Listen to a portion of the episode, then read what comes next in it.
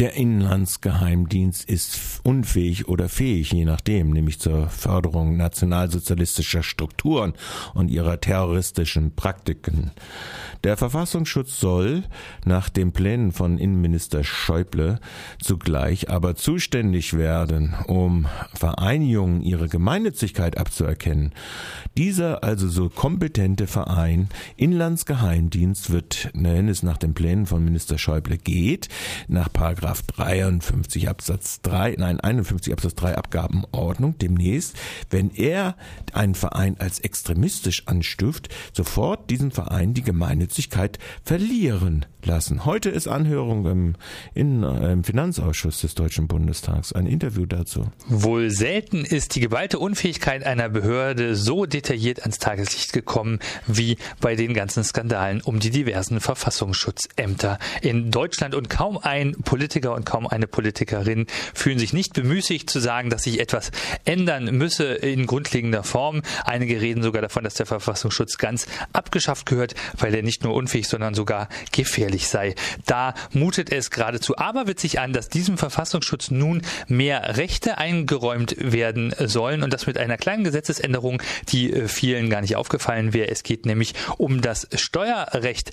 Da soll der Verfassungsschutz äh, künftig eine größere Möglichkeit bekommen, die Gemeinnützigkeit von Vereinen in Frage zu stellen. Und genau das war das Thema eines offenen Briefes. Der Verfassungsschutz darf nicht über die Gemeinnützigkeit von Institutionen und Organisationen entscheiden. Das fordern mittlerweile 166 unterschiedliche Nichtregierungsorganisationen. Und einer, der diesen Brief mit initiiert hat, ist Daniel Häfner. Wir haben schon vor ein paar Wochen miteinander gesprochen und nun ist er wieder bei mir am Telefon. Guten Morgen.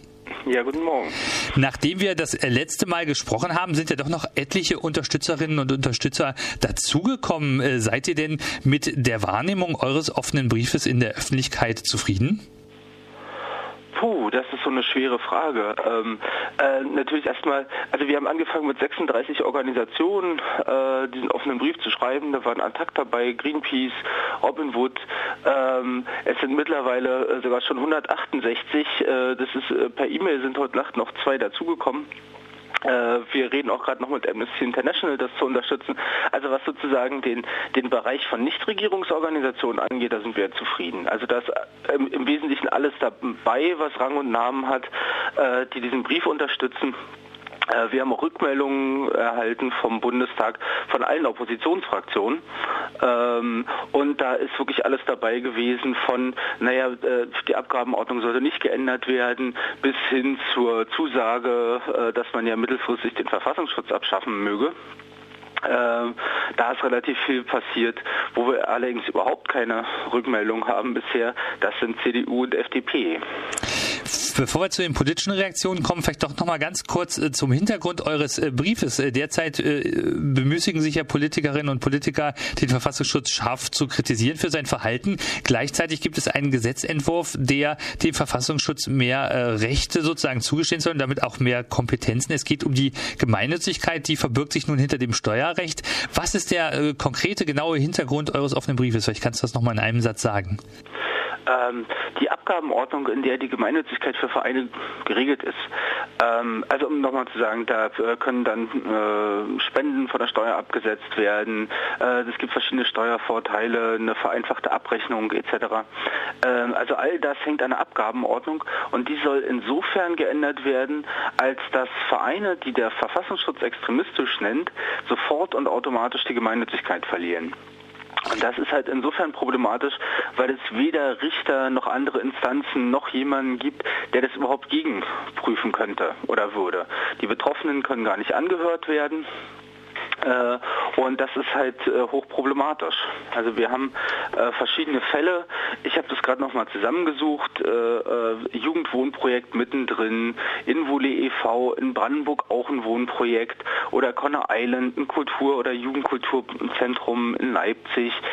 die standen da jeweils schon im Verfassungsschutzbericht drin als extremistisch und hätten die Gemeinnützigkeit schon verloren, haben auch äh, da wirklich große Probleme gehabt, haben alle entweder protestiert, geklagt und ähnliches und das ist alles wieder zurückgenommen worden.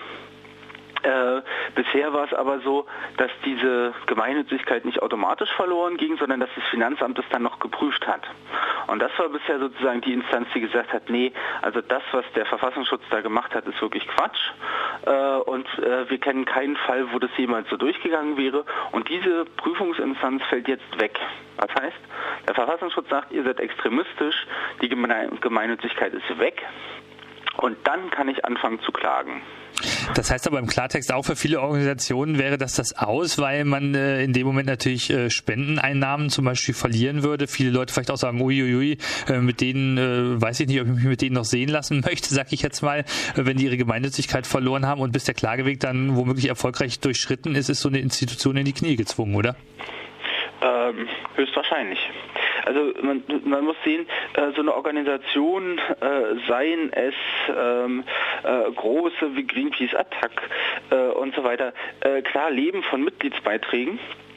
Aber ein großer oder ein übergroßer Teil sind einfach Spenden. Also man muss sich vorstellen, 60 bis 70 Prozent der Einnahmen von so einer Organisation sind Spenden, äh, die dahin gehen für einzelne Kampagnen, die umzusetzen etc.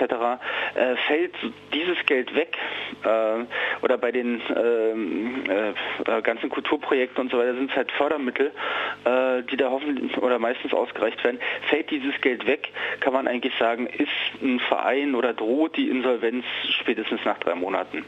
Weil das keine, auch die große Organisation durchhalten kann. Äh, die brauchen ja ein riesiges finanzielles Polster äh, und diese Klagen, das muss man sehen vor Verwaltungsgerichten, dauern normalerweise so zwei bis drei Jahre. Und äh, wie gesagt, also das ist sozusagen eigentlich, die sind ausgenockt. Das schafft eigentlich kein Verein oder kaum ein Verein, zumindest nicht in der bisherigen Größe, das durchzuhalten. Nun habt ihr nicht nur einen offenen Brief geschrieben, sondern plant auch für morgen Mittwoch, den 26. September um 13.30 Uhr eine Aktion vor dem äh, Bundestag, um sozusagen auch dort vor Ort, wo die Entscheidungen getroffen werden, nochmal Präsenz zu sein. Warum äh, findet das genau morgen statt? Äh, morgen äh, ist eine Anhörung im Bundestag genau zu dem Thema nochmal. Äh, da wird auch der Republikanische Anwaltsverein sein, äh, der sich dagegen ausspricht. Es haben auch viele der Leute, die da angehört werden, sich schon dagegen ausgesprochen, der DGB zum Beispiel und so weiter. Äh, wir wollen da sein, um vor Ort einfach nochmal unseren Protest dann auch deutlich zu machen. Also wir haben bisher, das muss man ja wirklich sagen, zu einer Abgabenordnung einen offenen Brief geschrieben. Also ähm, um es persönlich sozusagen, es gibt für mich beinahe nichts Langweiligeres, als sich mit dem Steuerrecht zu beschäftigen und da dann noch mehr Papier zu produzieren in Form eines offenen Briefes. Deswegen haben wir gesagt, wir gehen mit den ganzen Organisationen, die da sind, also 166 haben unterschrieben, wenn da eine Person äh, für jede Organisation vorbeikommt. Und äh, wir wollen da äh, Folgendes machen. Wir wollen, dass Leute im Trenchcoat äh, und Schlapphut, äh, also dem klassischen Verfassungsschutzbild, da einen großen Häcksler bedienen und da die ganzen Vereinsnamen reinstecken und schreddern. Ja, das wird äh, sozusagen das Aktionsbild sein. Wir äh, verteilen eben noch Flyer und laden auch die ganzen Bundestagsabgeordneten ein, da rauszukommen und dann mal mit uns darüber zu sprechen, was das denn soll.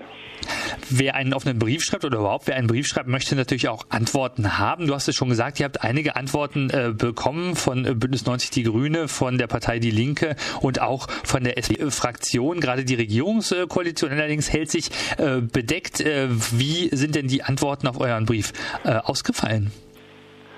Ähm also wie gesagt, äh, von den Oppositionsfraktionen, äh, aber auch das ist überraschend. Also wir haben relativ viele Rückmeldungen bekommen, äh, auch relativ prompt und sofort gibt es eigentlich eine breite Ablehnung.